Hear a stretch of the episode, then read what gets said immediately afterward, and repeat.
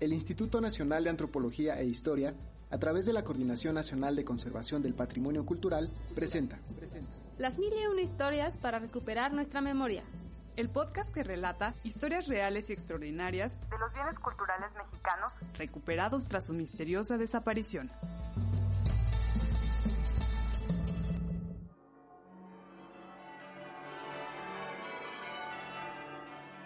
En muchos lugares de México, el repique de las campanas es clave en la vida social.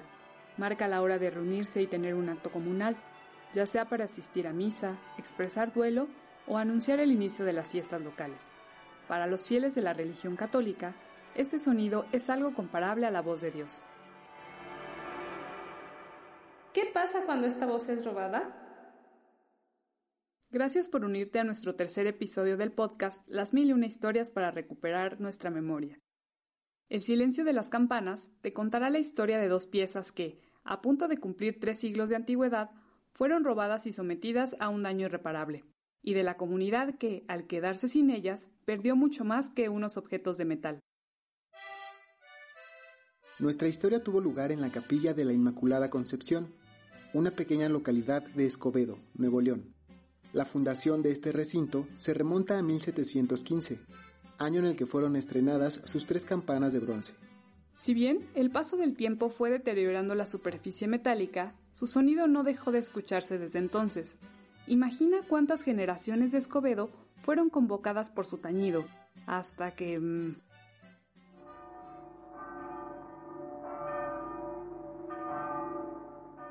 Unos ladrones creyeron encontrar en esta capilla una mina de oro, o, en este caso, de bronce.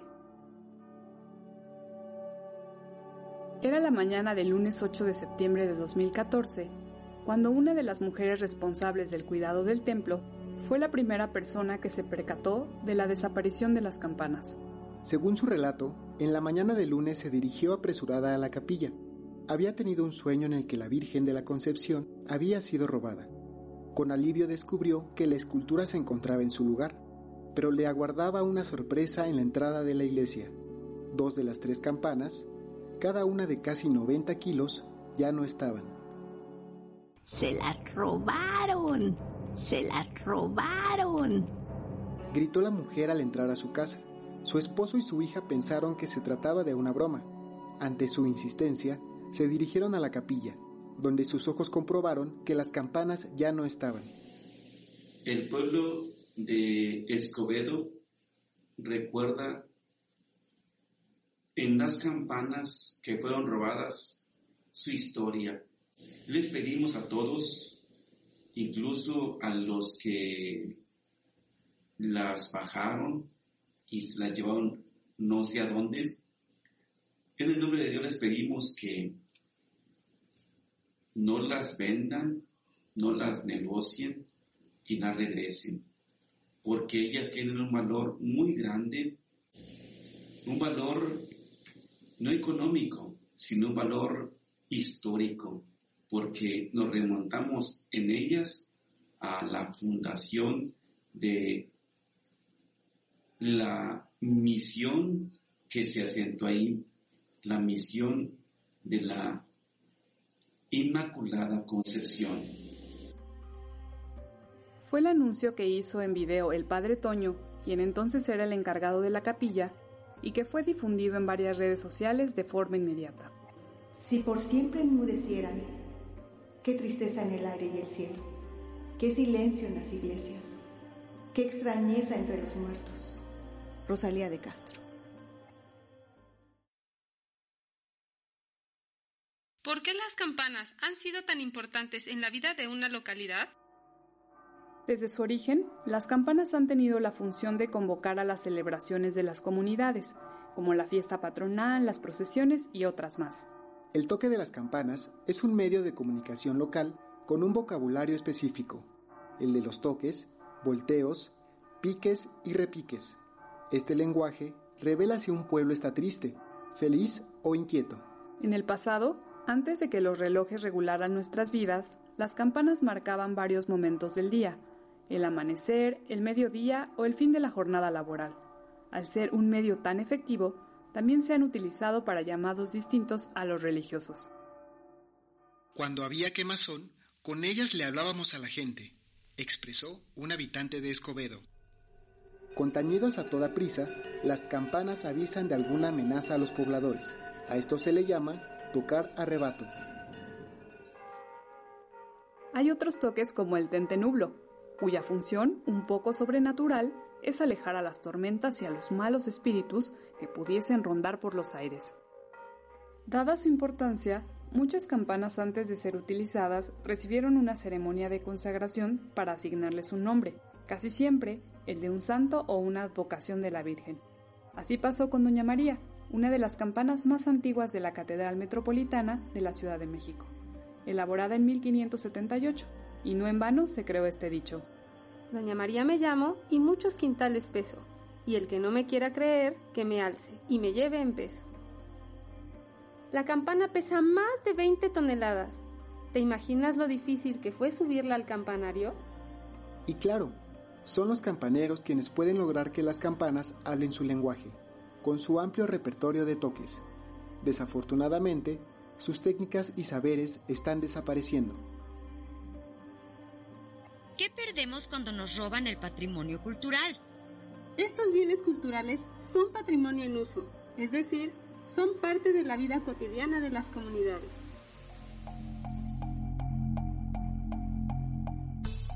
Después de este paréntesis, regresemos al pueblo de Escobedo. El mismo día del robo, la comunidad logró convocar a medios de comunicación, una televisora local y un periódico que, en menos de dos horas, se encontraban cubriendo el suceso. Las autoridades ministeriales fueron notificadas, junto con el Centro INA Nuevo León. Las investigaciones comenzaron. La noticia corrió como pólvora. Algunos habitantes de Escobedo, acompañados de policías, fueron a los lugares de venta de chatarra y fierro viejo, siguiendo posibles rastros. Después de 10 días, el 15 de septiembre, una llamada anónima alertó a las autoridades. Había unos costales tirados junto a una carretera muy transitada. Dentro de ellos se encontraban las campanas apenas reconocibles, hechas pedazos.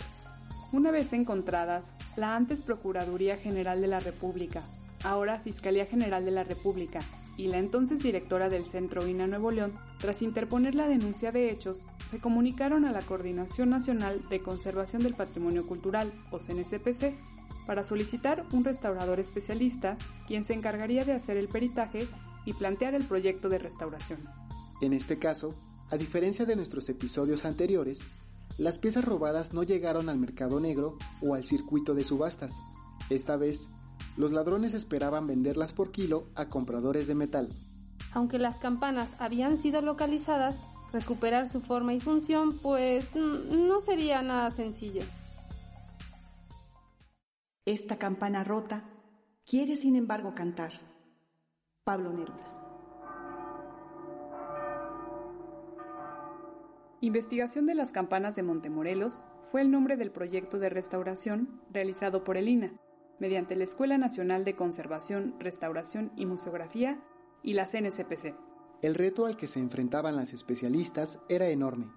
Los fragmentos recuperados equivalían a menos de la mitad de cada una de las campanas, y no era fácil identificar a cuál de ellas correspondían. Era necesario involucrar distintas disciplinas, saberes y tecnologías. Con el apoyo de un laboratorio de la UNAM, se realizó el registro 3D y a partir de ahí un modelo virtual. El primer reto estaba superado. Las restauradoras de Lina supieron cómo estaban colocados los fragmentos recobrados. También cuáles piezas faltaban y debían fabricarse para devolverles la apariencia original. Pero...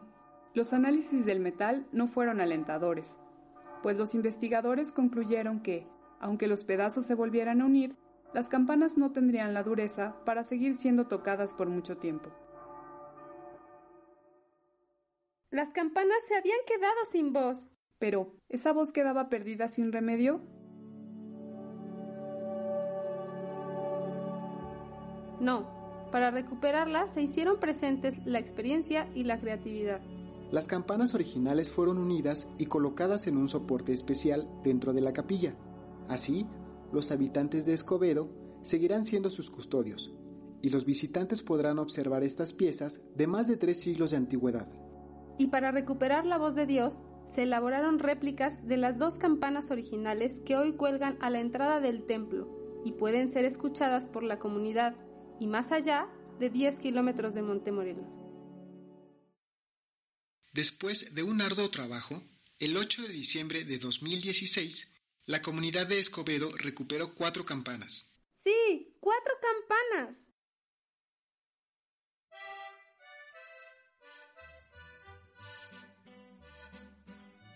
El robo de estas campanas nos deja algunas lecciones para prevenir y denunciar el robo de nuestro patrimonio cultural. Las acciones de la comunidad de Escobedo fueron clave para la recuperación de estas piezas. La información difundida en redes sociales, periódicos y televisión favoreció que el robo fuera conocido por mucha gente. Además, la denuncia realizada por el párroco ante el Ministerio Público permitió que las autoridades locales y el personal del INA intervinieran oportunamente. La recuperación de los bienes culturales robados requiere de la cooperación de muchas personas. El robo fue un hecho desafortunado, pero marcó un antes y un después en la localidad de Escobedo, a partir del cual se integró el Comité de la Purísima Concepción, que ahora se encarga del mantenimiento y la seguridad de la capilla. Prevenir es conservar.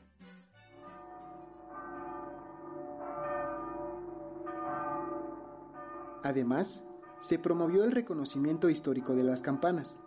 Mucha gente en Escobedo desconocía su antigüedad. Ahora, pueden admirar las originales en el templo y el actual custodio hace sonar las réplicas, mientras refina su oficio de campanero.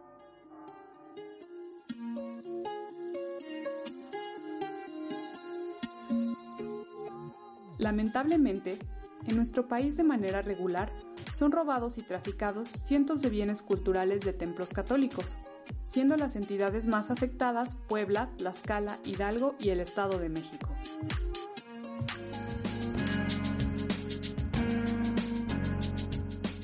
Agradecemos a las personas de la comunidad de Escobedo que generosamente nos compartieron sus relatos. Este caso está basado en hechos reales. Sin embargo, se omitieron nombres para no vulnerar los derechos de los involucrados, ni perjudicar investigaciones judiciales en proceso. Amigo, amiga, hemos llegado al final de este episodio.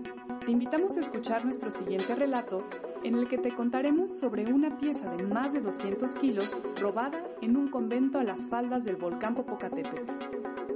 Del podcast Las mil y una historias para recuperar nuestra memoria. Sigue nuestra página de Facebook. ¿Qué perdemos cuando nos roban el patrimonio cultural? Los acompañaron en la locución Jessica Evangelista, Oscar Gutiérrez. Mónica Vadillo. Guión escrito por Atahualpa Espinosa, Jessica Evangelista, apoyo en producción María Eugenia Rivera. Oscar Gutiérrez, diseño sonoro Paula Abedoy. En la producción Radio INA. Una voz para nuestra memoria. Esta es una producción realizada por el Instituto Nacional de Antropología e Historia, a través de la Coordinación Nacional de Conservación del Patrimonio Cultural en el marco del Programa de Manejo de Riesgos para la Conservación Preventiva y la Prevención del Tráfico Ilícito de Bienes Culturales, con el financiamiento del Buró de Asuntos Educativos y Culturales del Departamento de Estado de Estados Unidos por medio de la Embajada de Estados Unidos de América en México. Las mil y una historias para recuperar nuestra memoria. Una invitación a reflexionar ¿Qué perdemos cuando nos roban el patrimonio cultural? Instituto Nacional de Antropología e Historia. Secretaría de Cultura.